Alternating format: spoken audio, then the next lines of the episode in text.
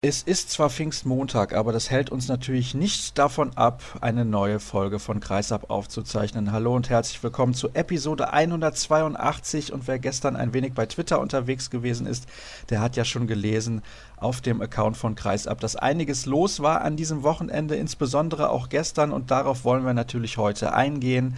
Und dazu habe ich mir auch Gäste eingeladen. Ich begrüße im zweiten Teil der Sendung den Kollegen Marc Schmettlewin vom Westfalenblatt, denn am vergangenen Donnerstag konnte der TUS Nettelstedt-Lübecke zwei wichtige Zähler aus Gummersbach entführen und der Abstiegskampf in der DKB Handball-Bundesliga ist dadurch enorm spannend geworden. Wir haben außerdem im Interview der Woche Johannes Selin zu Gast vom HCR Lang. Allerdings, ich muss zugeben, das Gespräch haben wir aufgezeichnet vor dem Unentschieden der Franken zu Hause gegen die Rhein-Neckar-Löwen, die wieder ein wenig zittern müssen, was die Meisterschaft angeht, die dritte in Serie. Und ich begrüße aber zunächst den Kollegen von der Handballwoche Benjamin Jakobs. Hallo Ben. Hallo Sascha, einen wunderschönen Pfingstmontag. Ja, das wünsche ich dir auch. Du bist aktuell noch in Stuttgart, wenn wir aufzeichnen, denn dort hat am Wochenende das Olymp Final Four stattgefunden. Jetzt wird sich der eine oder andere fragen, hm, das Olymp Final Four, das ist das DHB Pokal Final Four der Frauen und dort gab es mit Sicherheit eine Überraschung. Also ich finde, das kann man so bezeichnen, denn der VfL Oldenburg hat sich den Titel geschnappt und im Finale die SG BBM Bietigheim geschlagen. Aber zunächst wollen wir eingehen auf das EHF Cup Final Four in Magdeburg. Der SCM galt als leichter Favorit durch den Heimvorteil, konnte sich aber nicht durchsetzen, denn schon im Halbfinale unterlag man Saint-Raphael aus Frankreich mit 27 zu 28. Und die Füchse Berlin haben sich den Titel geholt. Im Endspiel dann eben gegen die Franzosen 28 zu 25 gewonnen. Und eigentlich trägt dieser Titel einen Namen, nämlich Silvio Heinevetter. Definitiv. Also wer im Finale 17 Würfe pariert, der hat diesen Titel Matchwinner auf jeden Fall verdient. Die Füchse an sich hatte ich auch nicht so auf der Rechnung. Also ich hätte da Magdeburg mit Heimvorteil und ja, der tollen Bundesliga-Saison hätte ich vorne gesehen. Aber das war nicht die einzige Überraschung, was die Final Four Austragung anbelangte an diesem Wochenende. Also da hat man dann doch so ein bisschen so seine eigenen Gesetze und diese Prognosen, die man am Anfang vielleicht hat, so Berlin, kleiner Kader, zwei Tage hintereinander, zwei starke Gegner, dass sie vielleicht dann eher im Nachteil sein könnten, haben sie auf jeden Fall auf eindrucksfreie Weise nicht bestätigt, sagen wir es mal so. Also verdienter Sieger mit einem überragenden Torhüter, Silvio Heinevetter. Ist ja interessant, dass du das gerade gesagt hast. Magdeburg mit einer tollen Saison, aber die Füchse Berlin, die stehen ja vor den Magdeburgern. Unterschätzen wir die Füchse irgendwie? Ja, vielleicht lässt man sich da so ein bisschen von dem einen oder anderen Aussetzer mal blenden. Natürlich spielen die Füchse auch eine tolle Saison und sind auch zu Recht vorne, aber dieser ewige Kampf mit dem, mit dem Personal ist wahrscheinlich so im Hinterkopf bei, bei allen und deswegen hat man sie vielleicht nicht ganz so auf der Rechnung. Ich habe es gerade gesagt, es war auf jeden Fall eine Überraschung, dass die Füchse sich diesen Titel geholt haben. Umso größer ist natürlich die Enttäuschung auch beim SC Magdeburg, dem heimlichen Favoriten dieses Final Four und dem Gastgeber. Und wenn man als Gastgeber in so eine Veranstaltung geht, dann hat man einiges vor. Man hatte auch einiges vor vor kurzem beim DHB-Pokal Final Four in Hamburg. Jetzt stelle ich mir die Frage, ist es eine verlorene Saison für den SCM? Also verloren würde ich nicht sagen. Natürlich, wenn man, wenn man bei so zwei Final Fours antritt, will man natürlich auch gewinnen. Dass man sich dafür aber auch erstmal qualifizieren muss, sollte man auch beachten. Also es ist ja auch schon eine Leistung, überhaupt zu den besten vier in einem Wettbewerb zu zählen. Dass natürlich dann die Enttäuschung umso größer ist, wenn man dann zweimal im Halbfinale an die Form der Bundesliga-Saison nicht anknüpfen kann und äh, ja, besonders gegen Saint-Raphael so viele Fehler produziert, dass es nicht reicht, vor eigenem Publikum ins Finale einzuziehen, ist natürlich sehr bitter.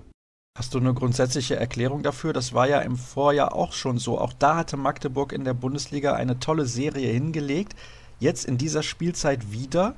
Ist das so, dass denen hinten raus die Luft ausgeht oder ist das auch eine Frage der Nerven und dementsprechend dann auch der Qualität, wie man in solchen Spielen auch auftritt?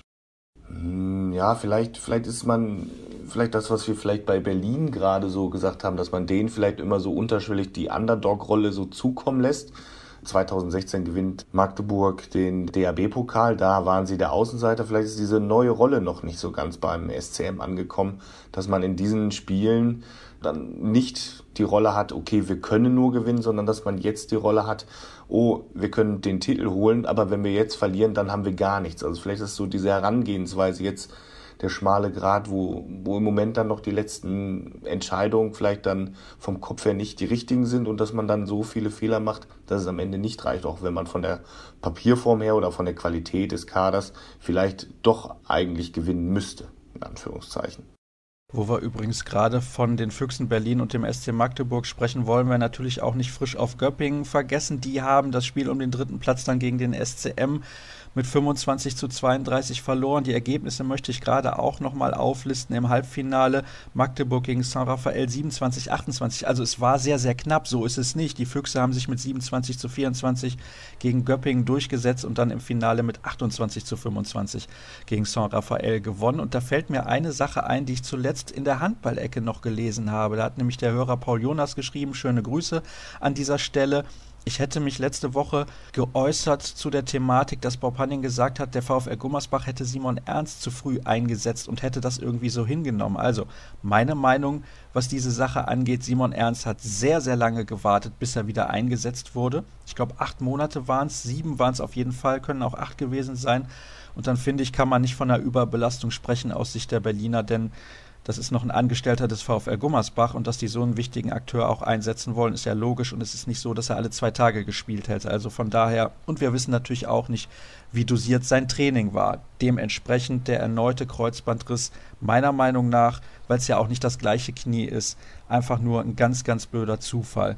Dann wechseln wir das Thema und kommen zum zweiten Final Four, wo du ja vor Ort gewesen bist in Stuttgart. Was hattest du zunächst mal, bevor wir über das Sportliche sprechen, für einen Eindruck von der ganzen Veranstaltung? Ja, also dafür, dass es zum ersten Mal dort stattgefunden hat, fand ich die Organisation schon, schon sehr gut. Also auch als Journalist ist man sehr gut empfangen worden und hat alles gut geklappt. Ich war ein bisschen enttäuscht von der Zuschauerresonanz, muss ich ehrlich sagen. Also passen, glaube ich, bei Handballspielen 6200 Leute in die schöne Porsche Arena. Und am ersten Tag waren es, glaube ich, 2000, knapp 2300 und am zweiten Tag 2500 Zuschauer fand ich schon, schon schade, weil das, was sportlich da geboten wurde, hätte mehr Zuspruch verdient gehabt. Woran das jetzt genau gelegen hat, zeitgleiches am Samstag Pokalfinale im Fußball, dann das Pfingstwochenende oder beziehungsweise sogar Pfingstferien hier in Baden-Württemberg und auch ja, ERF Cup Finale in Magdeburg, wo zum Beispiel auch Göppingen, was ja auch hier in der Region beheimatet ist, was da alles zusammenspielt, das müssen die Verantwortlichen mal klären oder aber auch wie man vielleicht noch mehr Zuschauer für diesen Event halt gewinnen kann. Da bin ich jetzt aber negativ überrascht. Das sind ja schon relativ schlechte Zahlen, denn ehrlich gesagt hat man ja noch Glück gehabt. Man hat mit den Tussis aus Metzingen und der SGBBM Bietigheim ja noch zwei Vereine aus der Nähe mit dabei gehabt. Ja, also die Mannschaften waren auch stark vertreten. Ist halt die Frage, wie sehr sich zum Beispiel diese Ferien ausgewirkt haben. Fahren dann vielleicht viele Familien lieber in Urlaub oder sagen, okay, wir nutzen die freien Tage, um mal nicht zum Handball zu gehen, weil das die beiden Vereine eine starke Fanbase haben, ist ja klar. Auch die Region, es gibt fünf Erstligisten hier, also das Potenzial sollte auf jeden Fall vorhanden sein. Die Gründe dafür müssen jetzt halt gesucht werden und dass man dann vielleicht auch mehr dann in der Vorbereitung auf dieses Turnier vielleicht noch intensiver für diesen Event wirbt, weil sich zielgruppenmäßig vielleicht mehr Kinder in Schulen animiert, zu diesem Turnier zu kommen. Das müssen die Verantwortlichen jetzt klären. Aber ich denke mal, es sind jetzt drei Jahre läuft der Vertrag hier mit der Stadt Stuttgart oder mit dem, mit der Veranstalter hier. Es war ein guter Auftakt, aber die Luft ist auf jeden Fall nach oben hin noch offen. Na gut, da müssen wir mal abwarten, wie sich das entwickelt. Da bin ich schon ein klein wenig geschockt, da bin ich ehrlich. Ich hätte gedacht, dass 4000 bis 5000 Zuschauer auf jeden Fall den Weg in die Arena finden werden, denn sportlich wurde ja auch einiges geboten. Vor allem finde ich im ersten Halbfinale und dann auch im Endspiel. Also im ersten Halbfinale hieß es dann Metzing gegen Bietigheim. Metzing ist gut ins Spiel gekommen, am Ende dann aber ging ein wenig die Luft aus und die individuelle Qualität bei Bietigheim ist dann doch höher. 23 zu 24 aus Sicht der Tussis ging es dann aus und Oldenburg hatte sich im zweiten Halbfinale mit 33 zu 29 gegen ein Final Four Neuling durchgesetzt, gegen Bad Wildung und dann ja das Endspiel Oldenburg gegen Bietigheim. Da war Bietigheim Favorit für dich auch? Ja, also auch was man am Vortag gesehen hat, also die Qualität der Spiele war schon ein deutlicher Unterschied, auch wenn die Fehlerquote im zweiten Halbfinale zwischen Metzingen und Bietigheim relativ hoch war, aber das Spiel durch Emotion und Willen geprägt war und auch sehr spannend war. Wenn man dann so die Mannschaften verglichen hat, nicht nur auf dem Papier, sondern auch von der Leistung vom Vortag, war klar, oder für viele klar, dass Bietigheim in der Favoritenrolle ist. Und sie haben es auch in den ersten 30 Minuten gezeigt. Nur dann ist ein Bruch ins Spiel gekommen, den man so nicht erklären konnte. Also da hatten auch der Sieger, Trainer Nils Bödel hatte und Andreas Lampe, sein Trainer-Du, hatten da auch keine richtige Erklärung für, weil sie auch nicht, wenn man jetzt gesagt hätte, man hätte jetzt die Taktik großartig umgestellt, eben zwei vorgezogen oder die Torhüterin nochmal gewechselt, ne, dass man da vielleicht so so Ansätze hätte, aber es ist einfach plötzlich gekippt. Also Bietigheim hat ein, zwei Chancen liegen lassen und ich glaube, dann fing es so ein bisschen im Kopf an, dass man überlegt hat, okay, der Gegner kommt wieder ran und jetzt können wir das Spiel wirklich verlieren, obwohl wir es die ganze Zeit kontrolliert haben. Und da war vielleicht dann so diese mentale Blockade plötzlich da und dann haben auch ein, zwei Spielerinnen ja, schlechte Entscheidungen getroffen. Von außen wurde nicht, also war die Quote auf jeden Fall schlecht oder beziehungsweise halt Julia Renner im Tor von Oldenburg gut gehalten. Ja, und dann war es plötzlich ein Kopf-an-Kopf-Rennen, wo Oldenburg am Ende die Nase vorn hatte und auch verdient, weil die Mannschaft das, das sehr gut gemacht hat, auch spielerische Lösungen gefunden hat gegen eine Deckung von Bietigheim, die in der Liga, glaube ich, zu den besten zählt, was es so gibt. Und auch in Meisterschaftsspielen hat Oldenburg, glaube ich, beide Spiele zweistellig gegen Bietigheim verloren. Von daher war das vielleicht so dieser, dieser eine Tag, wo, wo vieles zusammenpasste für Oldenburg und am Ende ja auch verdient zum vierten Mal Pokalsieger geworden ist. Herzlichen Glückwunsch auf jeden Fall an den VfL. Das klingt auch ein bisschen so wie das klassische Momentum, über das wir so häufig sprechen, wenn so ein Spiel dann aus unerklärlichen Gründen so kippt. Und eine Frage habe ich dann noch, was Bietigheim angeht. Die sind Vizemeister geworden, das heißt auch in der kommenden Saison höchstwahrscheinlich wieder in der Champions League mit dabei. Beziehungsweise, ich weiß gar nicht, gibt es da noch ein Qualifikationsturnier für die deutsche Mannschaft oder sind die fix mit vertreten in der Königsklasse? Das kann ich dir auch nicht genau sagen. Also sie haben auf jeden Fall die Wildcard beantragt oder den zusätzlichen Champions League Startplatz. Wie der genau in diesem Jahr vergeben wird, das ist ja immer so ein bisschen, ja, liegt ja in den Händen der Europäischen Handballföderation. Ob sie sich vorher in diesem Qualifikationsturnier stellen müssen, gehe ich jetzt erstmal davon aus. Gut, aber meine Frage war eigentlich eine ganz andere, nämlich wenn man jetzt auch noch dieses Pokalfinale verloren hat und das Chaos, was es während dieser Saison auch gab, nämlich mit Nina und Susanne Müller, das ist schon eine Saison zum Vergessen irgendwie so halbwegs, was die Ansprüche auch angeht, dann, die man nicht erfüllt hat in Bietigheim. Die eigenen Ansprüche. Ja, die eigenen Ansprüche waren nach der Meisterschaft im letzten Jahr definitiv die Titelverteidigung. Der Kader war auch dafür ausgelegt, würde ich mal sagen, mit, mit den Verpflichtungen von Carolina Kutlatsch hat man auf jeden Fall, die auch die überragende Spielerin des, des Final Four war für mich. Also wenn, wenn Bietigheim gewonnen hätte, wäre sie wäre sie, glaube ich, die Königin von, von Stuttgart geworden, beste Torschützin, ist auch MVP der Veranstaltung gewesen, aber es war natürlich dann für sie ein besonders bitterer Moment, dann diese beiden Einzelehrungen zu bekommen und dann am Ende nicht den Pokal in den Händen zu halten. Aber die Qualität im Kader Bietigheims ist unbestritten. Man hat ja auch noch mal während der Saison oder zum Ende der Saison mit Anna Lörper noch mal eine Spielmacherin nach verpflichtet, um die beiden Suspendierungen der Müllers zu kompensieren. Aber trotz der Qualität, die unbestritten da ist, fehlt irgendwas in der Mannschaft. Ich, ich kann es auch nicht genau sagen, was da nicht stimmt. Vielleicht auch die internen Unruhen. Natürlich hatte man viel Verletzungspech. Aber trotzdem, wenn man sieht, was der Thüringer C, der jetzt die Meisterschaft geholt hat, auch für Personalprobleme hatte, haben die das einfach besser kompensieren können durch was auch immer. Und die Bedingungen in Bietigheim sind ja wahrscheinlich die besten in der Liga insgesamt.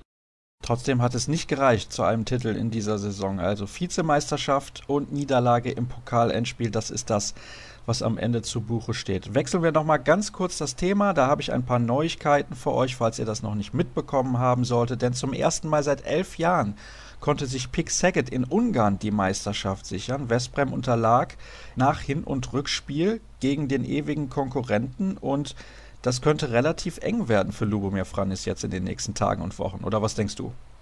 Ja, er ist natürlich mit ganz anderen Voraussetzungen und Ansprüchen nach Ungarn gegangen und dass sie die Meisterschaft nicht holen, das Champions League Final Four verpassen, das ist schon, schon bitter. Also das hätte wohl keiner, keiner erwartet und daran wird sich auch Lubomir Vranjes messen lassen und sich wahrscheinlich auch die eine oder andere Frage gefallen lassen müssen, warum es nicht reichte, zumindest die Meisterschaft zu holen.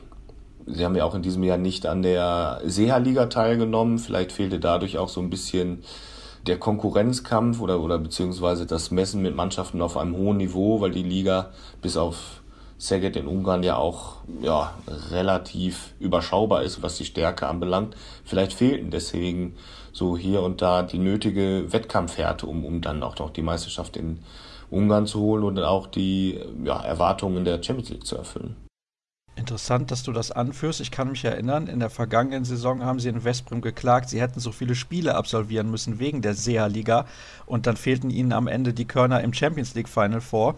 Aber finde ich durchaus interessant, diese Anmerkung und es kann, finde ich, auch sein, dass das mit ein Grund war, warum es in Westbrem in dieser Saison nicht so gelaufen ist. Jetzt ist es natürlich so, Lubomir Franis hat sich für die nächsten Jahre und auch schon für diesen Sommer einige Spieler zusammengeholt, unter anderem ja Kantamahe, der nach Westbrem kommt aus Flensburg, damit er seinen schnelleren Handball spielen kann. Das war ja ein bisschen das Problem. Man sieht übrigens auch, die Geschichte mit Aaron Palmerson, die ist, glaube ich, für beide ein bisschen nach hinten losgegangen. Palmerson ist noch nicht wirklich in Barcelona angekommen und Westbrem fehlte durch seinen Abgang irgendwie das gewisse Etwas. Dann noch zwei Informationen. Karol Bieliecki, der polnische Nationalspieler, also ehemalige polnische Nationalspieler, hat sein Karriereende angekündigt. Er wird im Sommer die Schuhe an den Nagel hängen. Und in der Bundesliga, ich habe es eben schon gesagt, die Rhein-Neckar-Löwen nur unentschieden gespielt beim HCR Lang. Jetzt ist der Vorsprung auf einen Minuspunkt geschmolzen in Richtung Flensburg. Drei Spiele haben sie noch, allesamt zu Hause. Gegen Melsungen, gegen Ludwigshafen und zum Abschluss der Saison noch gegen Leipzig. Denkst du, da kann noch irgendwas schiefgehen? Ja, natürlich kann da noch irgendwas schiefgehen. Letzte Woche hätte ich auch nicht dran gedacht, dass es noch so spannend werden würde. Ja, vielleicht war das jetzt der letzte Schuss vor dem Bug. Also man kann natürlich in Berlin verlieren, auch als Rhein-Neckar-Löwen.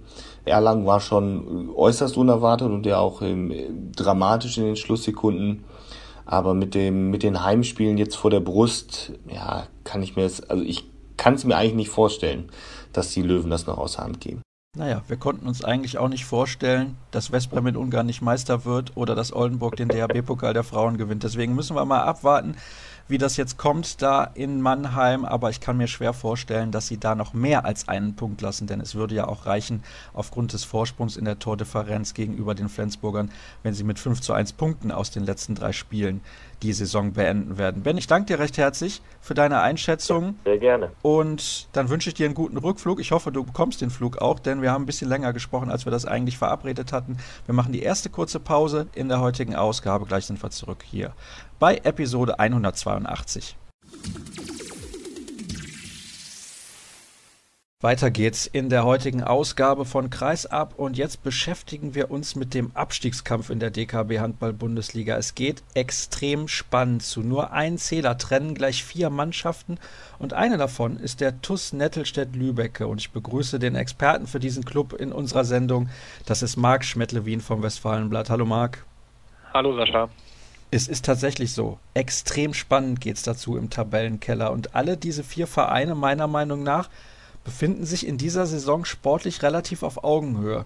Daher natürlich auch diese Ausgeglichenheit, was auch das Punktekonto angeht bei den vier Clubs.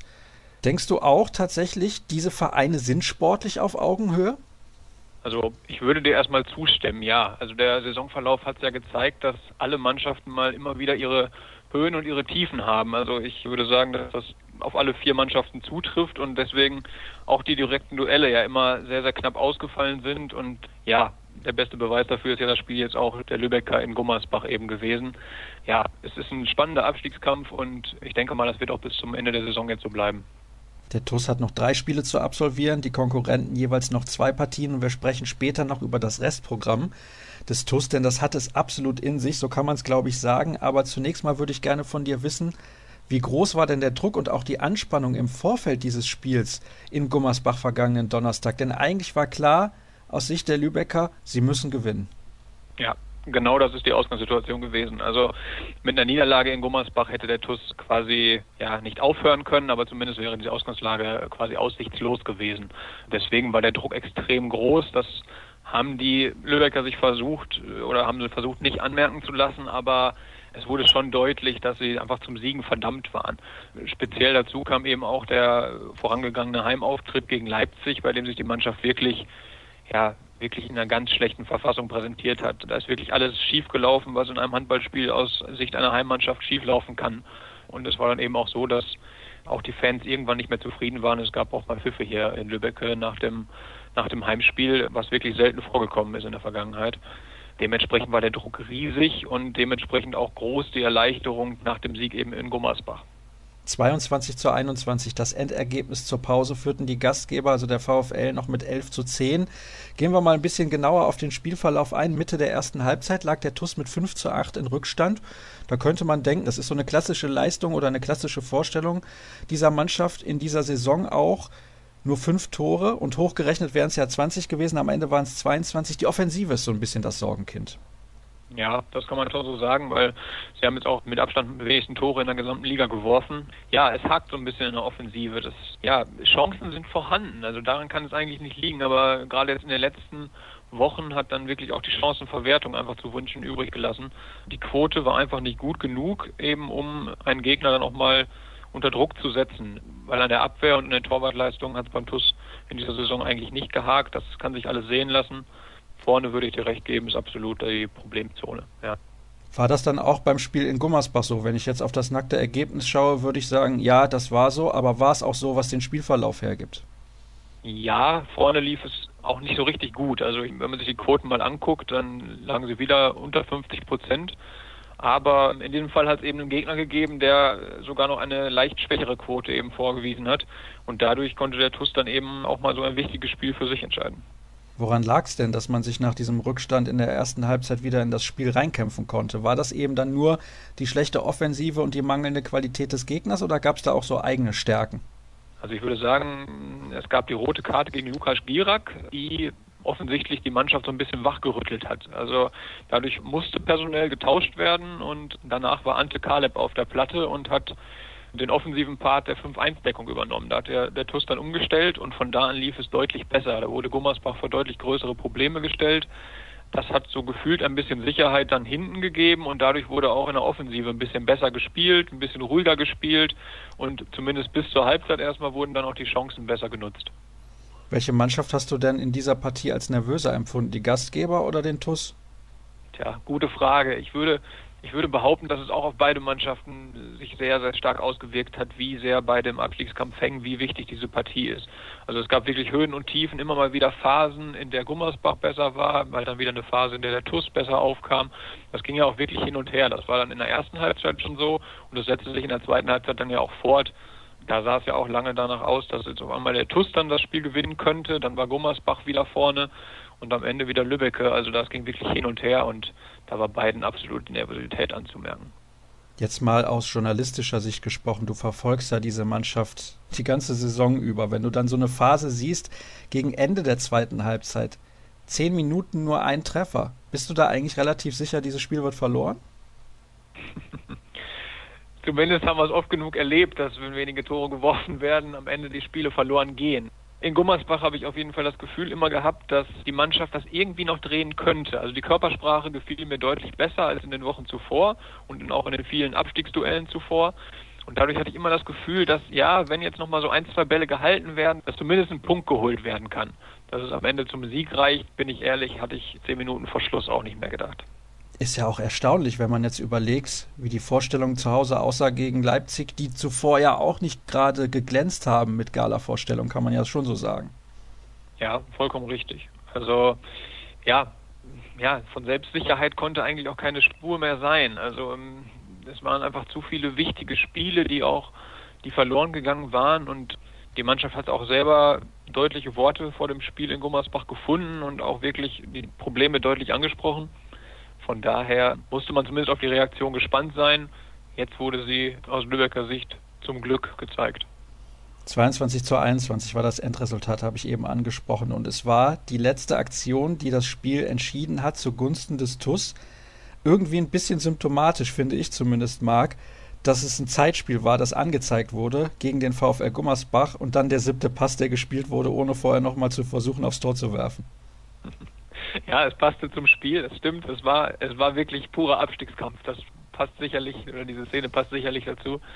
Aber auf der anderen Seite kann man auch sagen, klar, Gummersbach hat das nicht gut ausgespielt, aber der TUS hat es auch gut verteidigt, denn es war eine relativ lange Zeit, die der TUS da in der Abwehr stehen musste, nachdem man selbst in Führung gegangen war. Das waren, glaube ich, so knapp 90 Sekunden und da haben sie das Tor dann wirklich mal gut, gut ja, dicht gehalten, sage ich mal. Und ein Akteur, der zumindest in der Offensive immer wieder für ja, auch positive Momente sorgt, ist sicherlich Dena Janima. Auf den würde ich gerne ein bisschen genauer zu sprechen kommen. Der ist ja von der MT Melsung nach Lübecke gewechselt vor einigen Wochen bzw. Monaten. Welche neue Dimension hat er dem Spiel der Mannschaft denn gegeben oder hat er das überhaupt? Er hat den TUS zumindest variabler gemacht, sage ich mal. Dena Janima hat eine Qualität, durchgehend Druck auf eine gegnerische Abwehr auszuüben. Das ist etwas, was dem TUS in der ganzen Saison häufig gefehlt hat. Dadurch ist er auf jeden Fall ein Gewinn gewesen. Durchaus hat man noch ein bisschen mehr erwartet von ihm. Ich glaube, das gilt sowohl für den ganzen Verein als auch die Fans, als auch ihn selbst. Das hat er so auch in der vergangenen Woche noch vor dem Spiel in Gummersbach bestätigt, dass er nicht ganz zufrieden ist mit seiner Leistung, aber gerade in dem Spiel hat er jetzt mit seinen zehn Toren eben das unter Beweis gestellt, was viele von ihm erwarten und was man auch von ihm erwarten darf, denke ich. Er hat nicht nur seine eigenen Tore gemacht, sondern er hat eben auch durch seinen ständigen Druck auch dafür gesorgt, dass andere Spieler ein bisschen mehr Platz hatten und auch zu ihren Abschlüssen kamen. Und ich denke, dass das jetzt gerade ja, ein Beweis dafür war, dass Gianni Maas Verpflichtung dann doch ein Gewinn für den TUS war. Vor allem, wenn er in diesem Spiel fast die Hälfte der Tore seiner Mannschaft erzielt, da muss man ja im Endeffekt zufrieden sein, denn es war ein absoluter Schlüsselsieg, haben wir am Anfang unseres Gesprächs schon angemerkt, denn schauen wir mal auf das Restprogramm. Füchse Berlin auswärts, Flensburg zu Hause, Lemgo auswärts. Ich glaube, ich lehne mich nicht allzu weit aus dem Fenster, wenn ich sage, maximal zwei Punkte gibt es noch und auch das wird schwer. Stimme ich dir absolut zu. Ich denke mal, dass du auch die beiden Punkte, die theoretischen zumindest in Lemgo meinst. Ja, also in Berlin und gegen Flensburg braucht man nicht drum herum zu reden. Da ist der TUS ja nicht nur Außenseiter, sondern auch krasser Außenseiter. Und im Normalfall ist da natürlich nichts zu holen. In solchen Spielen muss der TUS dann vor allen Dingen auch aufpassen, dass man sich nicht eventuell noch das Torverhältnis ein bisschen verdirbt, sage ich mal. Punkte sind da natürlich nicht realistisch, das wissen auch alle Beteiligten. In Lemgo am Ende kommt es dann vielleicht zu einem großen Finale aus Lübecker Sicht. Ja, da müssen sie gewinnen, wenn sie es in der eigenen Hand behalten wollen, das ist klar. Natürlich guckt man auch auf die Ergebnisse der Konkurrenz, die bis dahin entstehen, weil mit ganz viel Glück kann Lübecker auch ohne eigenen Punktgewinn natürlich jetzt in der Liga bleiben. Es gibt aber noch ein direktes Duell der Konkurrenten, nämlich am vorletzten Spieltag heißt es TV Hüttenberg gegen VfL Gummersbach.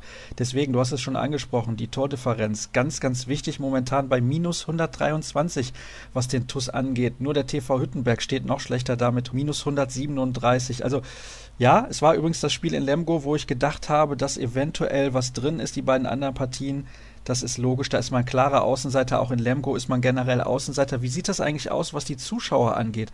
Wird es da vielleicht mal eine größere Gruppe an TUS-Fans geben, die dann auch mal auswärts mit dabei sind, weil es ist ja nicht ganz so weit weg. Also im Prinzip ja fast um die Ecke. Das ist richtig. Das ist so im Prinzip das zweite Derby neben dem Spiel gegen Minden. Das ist natürlich nochmal ein bisschen brisanter, aber Lemgo ist auch nicht weit weg. Also ich denke schon, wenn es da wirklich zu einem Finale kommen sollte und der TUS da noch Punkte benötigt, dann kann ich mir schon vorstellen, dass da etwas größerer TUS-Block, sage ich mal, in der Lipperlandhalle gefüllt wird. Und Aaron Zirke, dessen Vertrag hat man ja vor nicht allzu langer Zeit verlängert. Wird man mit ihm auch in die zweite Liga gehen, sofern man denn absteigt? Also, wie gesagt, momentan sieht es ja ganz gut aus, aber eben dieses direkte Duell zwischen Gummersbach und Hüttenberg ist definitiv ein Problem für den TUS. Und hinzu kommt ja auch, Friesenheim spielt am letzten Spieltag, beziehungsweise die Eulen Ludwigshafen, pardon, spielen am letzten Spieltag zu Hause gegen Erlangen. Da könnten die eventuell auch noch einen Punkt holen oder sogar zwei. Ja, absolut. Also sicher sein kann sich der TUS auf keinen Fall. Das heißt also, man muss schon noch irgendwie versuchen, ein oder besser noch zwei Punkte einzuholen. Das ist ganz klar. Ich glaube dennoch, auch wenn es in die zweite Liga runtergehen sollte, dass Aaron Zirke der Trainer bleibt. In diese Richtung hat sich der Verein eigentlich auch mittlerweile klar positioniert. Das ist vermutlich auch die beste Entscheidung, weil man kann schon sagen, dass diese Mannschaft eigentlich mit dem Trainer gut funktioniert. Es ist dann vielleicht einfach im gesamten Saisonverlauf dann doch eine Qualitätsfrage einfach gewesen und nicht unbedingt das Zusammenspiel, was nicht funktionierte. Der Meinung bin ich in der Tat auch, diese vier Vereine, was den Kader angeht, bewegen sich ungefähr auf dem gleichen Niveau und das ist auch der Grund, warum es da unten im Tabellenkeller so eng zugeht.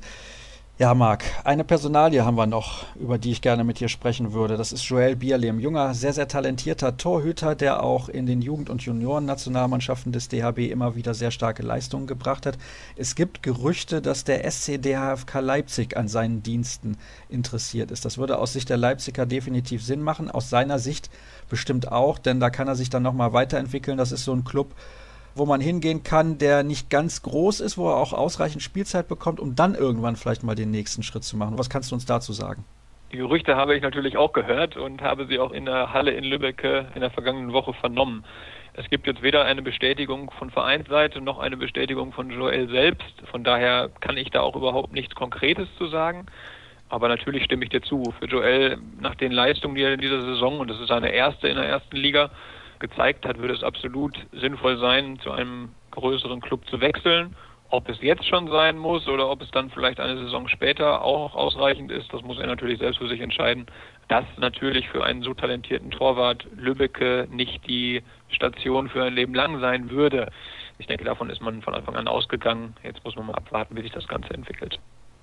Dann warten wir mal ab, wann da eine Entscheidung getroffen wird. Ich bin mir relativ sicher, sollte es mit dem TUS in die zweite Liga gehen, wird sich Joel Bierlim relativ zeitnah verändern, denn ich glaube, für seine persönliche Entwicklung wäre ein Engagement bei einem Erstligisten sicherlich die bessere Wahl.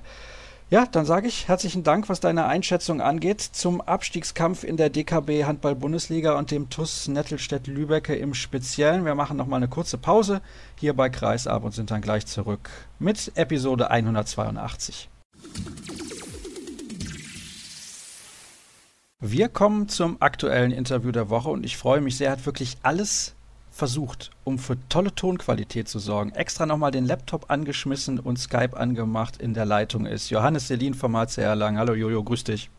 Ja, servus, grüß dich.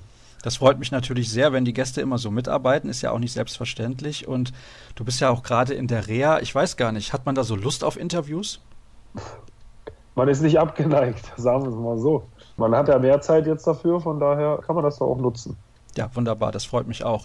Und es ist ja sehr schade, dass du in der Reha bist. Das ist so eine kleine Seuchensaison für dich, kann man das so sagen? Ja, Seuchensaison würde sich jetzt sehr negativ belastet anhören. Ja, ich versuche da immer ein bisschen, bisschen positivere Sachen zu sehen. Also es war einfach nicht das Jahr und das muss einfach irgendwie weitergehen. Also als solche würde ich es jetzt nicht betiteln. Das wird doch schon sehr, sehr schlecht irgendwie klingen, oder? Ja, also ich meine, du hast dir mehr von dieser Saison versprochen. Vielleicht kann man es so besser formulieren. Ja, dann lass es uns so nennen. Also ich glaube, ich habe mir mehr versprochen und der Verein, glaube ich, hat sich auch ein bisschen mehr versprochen. Blicken wir aber noch mal kurz auf die Verletzung, die du aktuell hast. Du hast ja einen Sehnenabriss im linken Oberschenkel zugezogen. Wie geht's dir da momentan? Ja, ich habe letzte Woche angefangen, wieder auf dem Crosser mich ein bisschen zu bewegen. Davor war ja drei Wochen lang leider gar nichts möglich, beziehungsweise ich sollte drei Wochen lang auf der Couch liegen. Ja, deswegen bin ich froh, dass ich mich jetzt mal wieder ein bisschen bewegen kann. Länger sitzen ist immer noch nicht so das Gelbe vom Ei, aber ja, es läuft in der richtige Richtung. Also so schmerzhaft ist das tatsächlich? Ja, es ist halt direkt am Sitzhöcker, quasi genau auf dem Knochen, auf dem man sitzt. Und ja, da tut es dann links natürlich weh. Ich wusste Muss gar nicht, dass man sich da überhaupt verletzen kann. Ja, ich, ich auch nicht. Die Ärzte meinten, es ist auch eine sehr seltene Verletzung, aber ja, leider habe ich sie mir zugezogen. Aber man weiß sich zu helfen. Zum Beispiel beim Spiel sitze ich dann auf der rechten hinteren Pobacke auf dem Handtuch, damit die linke nicht so sehr auf dem Stuhl sitzt. okay, das sind ja dann schon Tricks, zu denen gegriffen werden muss, mein lieber Mann. Ja, aber wir hoffen natürlich, dass du dann bald, in dieser Saison wird es ja nichts mehr, aber dann spätestens zur Vorbereitung auch wieder absolut fit bist. Und ich habe gerade eben gesagt, die Saison ist nicht so verlaufen, wie ihr euch das Ganze vorgestellt habt. Ihr habt am Ende nur um den Klassenerhalt gespielt, in Anführungsstrichen. Und ich weiß gar nicht, der HCR lang habe ich gedacht, der hat eine ganz gute Mannschaft. Top 10 könnte was werden, wenn alles gut läuft. Vielleicht so Platz 9 bis 11 um den Dreh. Was waren denn deine Erwartungen vor der Spielzeit? Ja, also ganz gute Mannschaft haben wir. Nicht nur gedacht, sondern haben wir auch wirklich. Und das ist eigentlich auch so der Punkt, wo wir hinwollen. Ne? Du hast die Platzierung angesprochen. Das war natürlich schon so ein bisschen unser Ziel. Das haben wir relativ früh aus den Augen verloren und haben uns dann ja schon mehr damit beschäftigt, dass wir doch noch die Kurve kriegen und doch in der Liga bleiben. Wobei eigentlich schon alle die ganze Saison über davon ausgegangen sind, dass das dann nicht das Problem sein wird. Allerdings, ja, du hast angesprochen, lief die Saison jetzt nicht so toll. Man will jetzt nicht alles nur auf die Verletzungen äh, schieben. Wir haben auch nicht so tolle Spiele gemacht, muss man auch ehrlich sagen. Aber wie gesagt, man sollte nicht vergessen, dass doch, ich glaube, wir haben nicht ein Spiel bestritten, wo der komplette Kader dabei war und immer einer aus der ersten sieben gefehlt hat. Und ich glaube, bei einem Verein, der eben nicht so weit oben ist, so einen riesenbreiten Kader hat, ist das dann eben auch schwer, sowas aufzufangen. Wie früh in der Saison hast du eigentlich gemerkt, das läuft nicht so, wie wir uns das vorgestellt haben? Eigentlich gar nicht so früh. Ich glaube, wir haben das erste Spiel haben wir zu Hause gegen Lemgo verloren. Wobei das die Niederlage auch so ein bisschen in Klammern steht. Ich glaube, das war das erste Spiel. Relativ viele neue Spieler. Dann mussten wir, glaube ich, eine halbe Stunde oder eine Stunde später ging das Spiel erst los, weil, weil sich das Eis in der Halle ein bisschen in Wasser verformt hat und deswegen der Hallenboden sehr nass war da waren wir eher damit beschäftigt, uns darauf zu konzentrieren, dass wir irgendwie das Spiel anpfeifen können, weil wir ein bisschen ja, Angst hatten, dass das abgebrochen wird, vielleicht, vielleicht deswegen verloren wird. Und da waren wir alle schon gar nicht so auf der Höhe. Und dann haben wir, glaube ich, auch das erste Spiel gewonnen gleich in Stuttgart. Und dann haben wir zu Hause gegen Gummersbach gewonnen. Also es ging gar nicht so schlecht los. Die Saison ging eigentlich relativ okay los. Und dann, glaube ich, so fünften, sechsten Spieltag wieder, wieder verloren. Und dann ging so ein bisschen, da hatten wir, glaube ich, schon zwei, drei Verletzte. Da ging das dann schon los. Habt ihr als Verein oder als Mannschaft irgendwie so eine Erklärung dafür, warum ihr so viele Verletzte habt? Es wird ja in den letzten Jahren immer mehr gemacht, was auch so die Vorbereitung angeht, dass man prophylaktisch arbeitet, eben weniger Verletzungen hat. Hat das bei euch irgendwie ein bisschen gefehlt? Wurde das in den letzten Wochen dann nachgeholt, auch unter einem neuen Trainer? Weil ihr habt ja einen Trainerwechsel auch vorgenommen während der Saison. Ja, wir haben schon relativ viel gemacht in der Vorbereitung äh, unter Robert Andersson. Aber ja, woran das liegt, ist eine gute Frage. Also ich kann nur für mich sprechen. Ich habe mir den Finger gebrochen. Ich glaube, da ist es relativ egal gewesen, wie fit man in die Saison geht. Ob man fit oder unfit ist relativ egal. Der Finger war halt einfach durch. Und dann kam ich wieder und habe mir ja die Sehne ausgerissen am Daumen bei einem Wurf, der einfach dann blöd geblockt wurde. Das sind so Sachen, bei denen ich jetzt sage, das glaube ich hat relativ wenig mit dem Fitnesszustand oder mit der Prophylaxe zu tun, die man da vornehmen kann. Da sind einfach Sachen manchmal dabei, da kann man auch so durchtrainiert sein, wie man will. Die passieren einfach. Das ist dann einfach ein bisschen Unglück dabei. Allerdings der Adli, der kümmert sich schon sehr darum, dass wir einen fitten Zustand haben. Er achtet auch darauf, wenn er merkt, dass Spieler müde sind, dass er die die Woche schon relativ viel rausnimmt, damit sie eben am Spiel doch die Kraft haben, über 60 Minuten gehen zu können, weil er selber weiß, dass er eben nicht die Möglichkeiten hat, gerade relativ viel zu wechseln. Und da muss er eben zum Beispiel bei Christoph Steinert diese Saison, der da jedes Spiel 60 Minuten durchackern muss, muss er schon darauf achten, dass er da dem eben auch seine Pausen gibt. Und wenn man dann nicht als Mannschaft zusammen trainieren kann, dann stimmen auch die Abläufe nicht, kann ich mir vorstellen. Weil du hast gerade auch gesagt, ihr hattet einige neue Spieler zu Saisonbeginn. Man sagt ja dann immer, das dauert seine Zeit, aber ich denke mir manchmal, ja, wenn die so viel zusammen trainieren in der Vorbereitung, aber es ist ja dann tatsächlich so, das sieht man häufig bei Mannschaften, wenn jetzt fünf, sechs neue Spieler kommen, die brauchen sechs Monate, sieben Monate, bis die irgendwie ihren Rhythmus gefunden haben. Also vielleicht kannst du das aus Spielersicht auch mal ein bisschen darlegen. Ja, du sagst es, ich meine, man weiß nicht, also ich wusste nicht, wie verhält sich Steini in der Abwehr, wie verhält sich Teile in der Abwehr, wie läuft es im Angriff, wann muss ich in der Ecke bleiben, wann muss ich zum Kreuzen kommen das sind einfach Abläufe, die man sich über die Praxis, über die Trainingseinheiten holt und das macht man nicht in zwei, drei Trainingseinheiten, sondern das braucht schon seine Zeit. Und ich kann nur von mir sagen, ich habe zum Beispiel am Anfang sehr viel mit Steining nur trainiert, weil Teile ja eben verletzt war.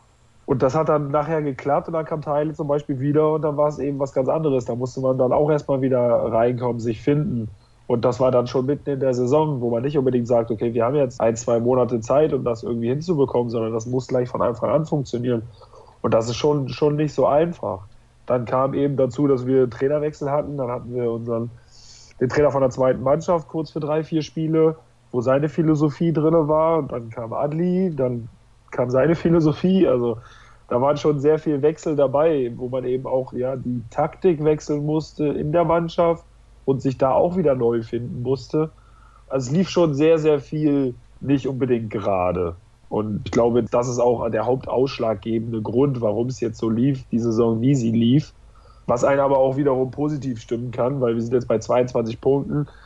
Wir haben jetzt zwei schwierige Spiele, spielen dann gegen Friesenheim, wo wir vielleicht noch zwei Punkte holen werden. Dann sind wir bei 24 Punkten.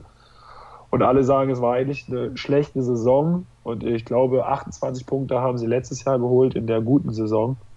Da sind wir eigentlich gar nicht so weit davon entfernt, wenn man mal sieht, was eigentlich alles diese Saison ja nicht so gut lief. Von außen betrachtet ist der HC Erlangen, wo du jetzt sagst, letztes Jahr war eine gute Saison, dieses Jahr war sie eigentlich gar nicht so viel schlechter, ein Verein, der eine sehr gute Perspektive besitzt. Ich kann aus eigener Erfahrung sagen, weil ich mal eine Zeit lang in Nürnberg auch gelebt habe, das ist eine relativ sportbegeisterte Stadt. Dort gibt es auch viele Möglichkeiten für Spieler beispielsweise nebenbei eine berufliche Perspektive sich noch aufzubauen und sicherlich auch noch kann man dadurch den einen oder anderen Akteur nach Nürnberg bzw. Erlangen locken, der sonst gesagt hätte, nee, das ist vielleicht nichts für mich. Wie siehst du denn die Perspektive dieses Clubs? Weil du wirst ja noch einige Jahre da sein. Ja, die Perspektive war ja auch ein hauptausschlaggebender Grund für den Wechsel am Ende, weil hier einfach Riesenpotenzial ist. Du hast eine Halle, die umfasst 8500 Zuschauern. Die hast du nicht so oft in der Liga. Also die Möglichkeiten, dort die Fans auch in die Halle zu bewegen, ist einfach da. Bei manchen ist bei 4.500 Schluss, da geht es nicht weiter. Dann hast du, du hast die Städte, Erlangen, Fürth, Nürnberg, du hast es angesprochen, ist eine Riesenregion hier, wo einfach viele Möglichkeiten sind für Spieler auch mal woanders hinzugehen, mal was zu unternehmen. Der Verein bietet die Möglichkeit, viele Spieler studieren nebenbei, ihr Studium einfach auch durchzuziehen. Nicht nur so als, ja, als Phrase dahin geworfen, ihr könnt studieren oder ihr könnt eine Ausbildung machen, sondern die Möglichkeiten bestehen einfach und der Verein arbeitet auch dafür, für die Spieler, damit sie das machen können. Also die Möglichkeiten werden schon gegeben. Aber natürlich auch, wie in jedem anderen Verein, die Prämisse, dass das Handballerische natürlich an erster Stelle kommt. Also da wird ja auch schon drauf geachtet. Und man hat hier einfach, ja, Sponsoren, wo man auch merkt, dass die Bock haben. Und natürlich muss man auch die Leistung des Teams sehen wenn das kontinuierlich wächst, dann besteht hier auch die Möglichkeit, dass das drumherum eben auch mitgeht. Und da gibt es eben ein paar Vereine in der ersten Liga, wo das eben nicht so ist. Wenn wir zum Beispiel Hüttenberg nehmen, wenn sie zum Beispiel die Liga halten würden oder weitere Schritte gehen würden, irgendwann wäre auch bei denen Feierabend, weil dort einfach das Drumherum, da geht einfach nicht viel mehr. Das ist auf jeden Fall in Erlangen bzw. Nürnberg gegeben und du hast gerade gesagt, nebenher studieren. Machst du eigentlich noch was nebenher?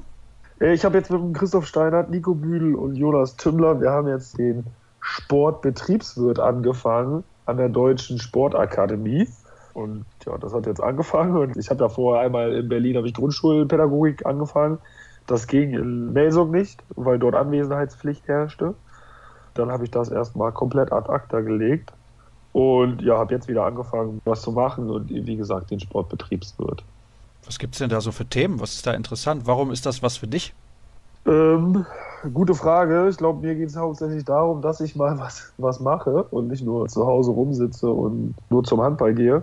Da sind natürlich Themen dabei, wie BWL-Abschnitt ein bisschen anspricht, aber eben alles auch auf die Sportschiene bezogen, eben auch etwas, was einen interessiert, wie man nun mal einen Verein führt oder wie man das Merchandising vorantreibt, wie man, wie man Marketing für den Verein betreibt solche Sachen, die einen schon auch ja, ein bisschen mehr interessieren, als wenn es wahrscheinlich erstmal in der freien Marktwirtschaft zur Sache gehen würde, da wir eben ja auch sehr viel mit dem Sport zu tun haben. Ja, und vor allem, das geht anderthalb Jahre. Wir haben es zu viert angefangen, was auch gut ist. Denn alleine ein Fernstudium zu betreiben, glaube ich, ist jetzt auch nicht unbedingt das Einfachste. So hat man eben noch ein paar Leute, die einen so ein bisschen mit antreiben, wenn einem gerade die Lust fehlt beziehungsweise andersrum, wenn dem anderen die Lust fehlt, dann ist man da, um den ein bisschen mitzuziehen. Von daher ist das schon eine gute Sache. Ah, bist du der Typ, dem mal schnell die Lust fehlt, ja? ja, das auf jeden Fall. Ich glaube, so ein, zwei Monate bin ich begeistert und dann kommt, glaube ich, schon so die Phase, wo es ein bisschen zäh wird. Und ja, da hoffe ich, dass die Leute mich so ein bisschen mit am Ball halten, dass ich das vielleicht auch mal zu Ende bringen werde. Das ist auf jeden Fall von Vorteil, denn klar ist ja auch selbst wenn du zu einem der Topspieler in der Liga gehörst, Nationalspieler und Europameister, irgendwann ist die Handballkarriere vorbei und da muss man sehen, wie man zu Potte kommt und sein Leben ja auch noch weiterführen kann. Das ist ja logisch. Ich würde gerne mit dir noch ein bisschen über die Entwicklung im Handball sprechen in den letzten Jahren und Monaten auch. Jetzt steht demnächst das Champions League Final vorher auf dem Programm. Da ist ja auch klar, drei französische Mannschaften, keine aus der Bundesliga zum zweiten Mal in Folge. Wie siehst du das aus Spielersicht? Ja, ich glaube, in der französischen Liga, die haben schon einiges bewirkt in den letzten Jahren. Muss aber auch sagen, ich glaube, da gibt es fünf, sechs Top-Mannschaften und danach gibt es eben auch ja, ein paar Mannschaften, wo die sich vielleicht ein bisschen ausruhen können. Ich glaube, hier in der deutschen Liga ist das leider nicht der Fall. Wenn man hier mal einen Gang zurückschaltet, dann hat man meistens auch die Punkte direkt liegen lassen. Und das ist das schon ein bisschen, bisschen enger und vor allem ist das Programm, ich weiß gar nicht, wie die das in Frankreich machen, aber es ist nun mal ein zähes Programm bei uns in der Liga. Und vor allem bei den, bei den Mannschaften wie Rhein-Neckar-Löwen Kiel, wenn du in der Champions League auswärts nach Kielchen mit der zweiten Mannschaft fährst, dann ist es eben auch schwer ins Final Four einzuziehen. Und das ist, glaube ich, nicht der Sinn dahinter, solche Veranstaltungen so zu belegen. Denn es sollte schon darum gehen, dass dort eben auch die besten Mannschaften im Final vorstehen. Und wenn man dort eben einer Mannschaft überhaupt auch nur annähernd die Chance nimmt, dann geht es auch so ein bisschen, ja, der Gedanke dahinter verloren. Und das ist natürlich nicht schön, wenn dort, keine Ahnung, ob die ERF und, und DHB, ob die da im Clinch liegen oder nicht, aber ja, Sinn und Zweck werden dort komplett verfehlt. Hat dich das ein bisschen verärgert vielleicht sogar? Ja, ich finde es halt eine Katastrophe und das ist überhaupt nicht. Ich meine, es geht auch um Gelder, ja. Und da sollte diese Sportart eben auch ein bisschen reifen und vielleicht ein bisschen erwachsener werden. Und ich könnte mir nicht vorstellen, dass das in Amerika oder bei irgendeiner Sportart oder eben hier, wie es nun mal in Europa Fußball Nummer 1 ist, kann ich mir nicht vorstellen, dass dort irgendein Spielstand so gelegt wird, dass eben, wie gesagt, zum Beispiel Liverpool nicht mit der richtigen Mannschaft in der Champions League antritt, weil sie am gleichen Tag oder einen Tag vorher ein Fußballspiel zu bestreiten haben, sondern da wird schon drauf geachtet, auch in der Bundesliga, wenn Donnerstag Dortmund in der Europa League spielt oder weiß ich wer, dann spielen die eben Sonntag, damit sie eben noch mal ein paar Tage frei haben oder am, am Montag. Und bei uns ist es einfach so, dass ja im schlimmsten Fall beide Spiele an einem Tag sind. Und da fehlt mir einfach jegliches Verständnis für, was die Sportart an Professionalität gewinnen könnte. Das ist einfach nur ja, sehr, sehr unprofessionell, meiner Meinung nach. Wie hast du in dem Zusammenhang eigentlich diese Veränderung wahrgenommen, 12.30 Uhr spielen zu müssen sonntags? Das ist ja schon eine sehr untypische Zeit gewesen. Normalerweise frühestens 14 Uhr, 14.30 Uhr, eigentlich sonntags immer 15 Uhr oder samstags abends. Ich kann mir vorstellen, für den Biorhythmus ist das ja auch eine große Umstellung. Du musst ja dann auch schon richtig, ja, nicht nur geistig wach sein, sondern auch körperlich frisch um diese Uhrzeit. Ja, am Anfang war ich auch ein bisschen skeptisch, muss ich sagen. Allerdings muss man auch sehen, man hat sehr viele Einheiten früh um 10 Uhr in der Halle. Also es ist jetzt keine Zeit, in der noch nie Handball gespielt wurde für uns, sondern man hat auch schon Halleneinheiten um 10 Uhr früh. Das heißt, man kennt die Zeiten, auch mal früh Leistungen zu bringen. Und ich muss so nach der Saison sagen, dass eigentlich die 12.30 Uhr Spiele schon oder die 15 Uhr Spiele schon sehr, sehr angenehm waren für den Spieler. Die Spiele, die allerdings um 20.30 Uhr stattfinden oder um 20 Uhr, das sind eher so die Spiele, die mir nicht so gefallen haben. Weil um 20 Uhr ist jetzt nicht unbedingt die Zeit, wo man nochmal in die Trainingshalle geht und nochmal ja, Handball trainiert, wo der Körper sich eben auch dran gewöhnen kann. Oder 20 Uhr ist schon eher die Zeit, wo man eher nicht seinen Körper in die Bewegung bringt. Und ich habe zwar nicht so viele Spiele diese Saison gemacht, aber die Spiele, die ich gemacht habe, fand ich die Spiele, empfand ich viel schwieriger als die Spiele um 12.30 Uhr oder um 15 Uhr. Das ist eine sehr, sehr interessante Ansicht. Höre ich so zum ersten Mal, aber natürlich auch komplett nachvollziehbar, denn wie gesagt, normalerweise, ihr trainiert ja dann abends wahrscheinlich 18 bis 20 Uhr spätestens. Genau, also bei uns ist zum Beispiel so, eine Einheit haben wir, die ist 18 bis 20 Uhr, die anderen sind zum Beispiel 16 Uhr. Also das ist alles schon so auf den, auf den Zeitraum 15, 16, 17 Uhr gelegt, aber eben nicht 20.30 Uhr. Und wenn du es einfach nie machst, ist es eben auch schwer, dort überhaupt komplett da zu sein, deine Leistung zu bringen. Finde ich schon ziemlich hart, ja. Was würde dir denn als Spieler besonders gut gefallen, wo der Handball noch einen Schritt nach vorne machen könnte? Ich finde zum Beispiel nicht so gut EM-Erweiterung auf 24 Mannschaften. Ich weiß nicht, ob der Handball sich da einen Gefallen tut. Ich bin auch skeptisch, was diese riesige Champions League angeht, wobei da kommen feste Zeiten wohl Dienstag, Mittwoch. Das heißt, Bundesliga am Wochenende, Europapokal in der Woche, das ist sicherlich ein Vorteil. Hast du da irgendwas im Kopf, wo du sagst, das wünsche ich mir für meine Sportart? Oh, ich glaube, da gibt es ich bin einer, der sagt, dass die Sportart leider noch nicht so gereift ist, wie man hat noch nicht das ausgeschöpft. Was Sprich dich gerne aus, Jojo, ist kein Problem. Von daher ist das ein schwieriges Thema gerade, aber wir können, nehmen wir die EM, WM. Ja, ich weiß, dass die Sportart vielleicht noch nicht so bekannt ist auf der ganzen Welt oder in ganz Europa, wie sie sein könnte.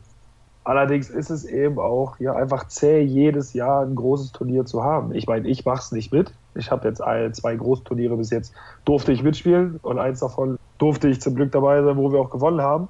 Allerdings, ja, wie lange freut man sich darüber? Vielleicht maximal ein Jahr und dann geht es schon, wieder, schon wieder weiter. Also man hat, man, hat, man hat einfach so ein Pensum an Spielen, das einfach ich verstehe es nicht. Ich denke, dass unsere Sportart einfach viel professioneller, viel weiter sein könnte, dass die Spieler eben auch viel länger fitter sein könnten, wenn sie nicht dieses Pensum abreißen würden. Da ist zum Beispiel der erste Punkt EM, WM, dass du jedes Jahr eben einfach ein Großturnier hast und es gibt nur mal Spieler, die das über zehn Jahre lang machen. Und dann, ich weiß nicht, wie es ihnen nachher geht, wenn sie Nummer 35, wenn sie 40 sind, wenn es vorbei ist. Vielleicht kriegen sie es gut über die Bühne, aber ich denke, der Großteil eben nicht, dass dort schon sehr viele Probleme auftreten werden.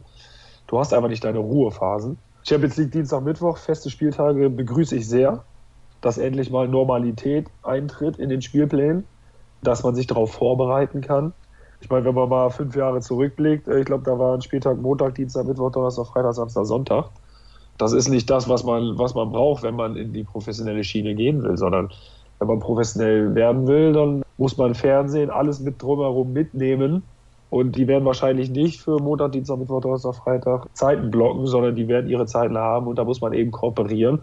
Und da muss man sich eben zusammensetzen und zusammen das europäische Geschäft und das nationale Geschäft auf einen Nenner bringen können. Und ich denke, was das angeht, da sind wir noch meilenweit von entfernt. Würdest du in dem Zusammenhang die Liga eventuell verkleinern auf 16 Mannschaften, um da schon mal Spiele wegfallen zu lassen oder wegzukürzen? Und All-Star Game ist auch so eine Veranstaltung. Ich weiß nicht, ob du es dir dieses Jahr angesehen hast im Fernsehen oder ob du sogar dabei warst. Das habe ich gar nicht mehr im Kopf. Aber da wurde ja auch heftig drüber diskutiert dann im Nachhinein, dass das so eine Jux-Veranstaltung geworden ist, dass man die sich eigentlich komplett sparen kann. Die Spieler kommen gerade vom großen Turnier zurück und müssen dann teilweise quer durch Deutschland für 60 Minuten Jux und Dollerei. Fangen wir erstmal mit der Liga-Verkleinerung an. Begrüße ich eigentlich nicht, weil es liegt nicht an der Liga mit den Spielen. Ich denke, es liegt einfach daran, dass jedes Jahr dieses Großturnier ist und man einfach jedes Jahr nicht zur Ruhe kommt, zumindest die Spieler, die jedes Jahr dabei sind. Ne? Man muss das ja auch ein bisschen abgrenzen. Es gibt auch Spieler, die nicht jedes Jahr dabei sind, die haben ganz normal ihre Liga. Für die sollte es nicht zu viel sein, 34 Spiele zu spielen und ein paar Pokalspiele. Wenn man aber natürlich die Leute nimmt, die einfach jedes Jahr die Großturniere spielen, dann ist es einfach zu viel. Für die wäre es wahrscheinlich gut, wenn es eine Liga-Verkleinerung gibt, weil sie dann weniger Spiele haben. Aber ich denke, das ist nicht das sind das dann. Das sind vier Spiele, die machen nicht diesen riesen, riesen Unterschied. Ich denke schon, dass man da, dass man da vielleicht drüber nachdenken könnte, das eben alle zwei Jahre ein Großturnier zu machen. Dann war das zweite, ich habe es vergessen. All-Star Game. Achso, das All-Star Game. Ja, ist glaube ich, ist glaube ich schwierig, weil ich kann es nur wiederholen. Du hast die Großturniere jedes Jahr, die Leute haben nie ihre Pause und kommen dann zu dem All-Star Game was natürlich auch eine schöne Sache eigentlich für die Fans ist, eben mal die Creme de la Creme eigentlich sozusagen auf einem Haufen zu haben. Wobei die Creme de la Creme eben auch seit, ja, da gibt es bestimmt Spieler, die sind seit zehn Jahren jedes Mal dabei. Ist jetzt für die Zuschauer vielleicht auch nichts Neues mehr. Ist, glaube ich, eine schwierige Veranstaltung, ja, auch als Spieler. Ich habe es, glaube ich, auch schon sehr, sehr oft mitgemacht. Und du bist eben einfach froh, wenn du auch mal deine Ruhe hast. Und die Ruhe hast du, wenn du auch mal abschalten kannst nicht, wenn du mal zwei, drei Tage nichts machst, sondern wenn du einfach mal wegkommst von dem Ganzen, mal die Gedanken komplett auf eine andere Bahn bringst, damit du danach eben in der Saison auch wieder voll da bist, dass du richtig Bock hast, wieder diesen Ball in die Hand zu nehmen. Wenn du aber das ganze Jahr über den Ball in der Hand hast, weil du noch bei der Nationalmannschaft bist und weil du dann noch das Spiel bestreiten musst und dann hast du vielleicht noch eine Woche Zeit, weil dann beginnt wieder die Vorbereitung, dann verstehe ich schon, dass viele Spieler jetzt, oder es gab ja diese Zeit, wo ganz viele Spieler darüber geredet haben, ob sie von der Nationalmannschaft zurücktreten, weil sie einfach ihre Ruhephasen brauchen. Das ist völlig normal, finde ich. Das Problem ist aber, das Thema existiert jetzt seit 10, 20 Jahren und da reden so viele drüber und viele Spieler beschweren sich drüber, aber am Ende, glaube ich, werden wir da sehr lange brauchen, bis wir überhaupt einen Schritt nach vorne kommen. Du könntest ja dein Studium oder diese Art Ausbildung, die du machst, nebenbei nutzen, um eine Funktionärskarriere anzustreben. Also dann EHF-Präsident Johannes Selin, dann kannst du ja was Entscheidendes ändern. Wenn das so einfach wäre, dann wäre das ein gutes Thema. Mir wäre es auf jeden Fall wichtig, die Sportart nach vorne zu bringen. Ob da so viele sitzen, die das im Vordergrund haben, mag ich zu bezweifeln, so zwischendurch ab und zu. Aber ja, so was, ja, Punkt. Ich würde gerne mal dich und Hassan Mustafa an einen Tisch setzen. Das könnte ein sehr interessantes Gespräch werden. Ja, wahrscheinlich. Ich, ich, wie gesagt, es gibt halt Leute, die schon sehr gerne die Sportart nach vorne bringen wollen und dann gibt es eben auch wahrscheinlich ein, zwei andere. Vielleicht, man weiß es ja nicht, sagen wir es mal so. Ich kann mir nicht zumuten, das zu beurteilen. Allerdings ist es jetzt nicht so, dass man erkennen würde, dass in den letzten Jahren viel nach vorne gegangen ist und viele Leute zusammengearbeitet haben, um die Sportart nach vorne zu bringen. Sagen wir es mal so. Das ist schön zusammengefasst. Und dafür, dass ich vorher gar nicht wusste, worüber wir sprechen wollten, ist es, glaube ich, eine ganz interessante Unterhaltung geworden. Ich danke dir recht herzlich für deine Zeit. Wünsche dir natürlich noch eine gute restliche Reha-Phase. Das ist ja ganz klar, dass wir dich spätestens in der kommenden Saison wieder auf der Platte sehen. Und dann soll es das gewesen sein mit der aktuellen Ausgabe unseres Podcasts. Alle weiteren Infos, wie gehabt, unter facebook.com slash kreisab, bei twitter at kreisab.de und bei Instagram sind wir zu finden unter dem Hashtag kreisab. Sage danke fürs Zuhören und nächste Woche hören wir uns dann wieder. Bis dann.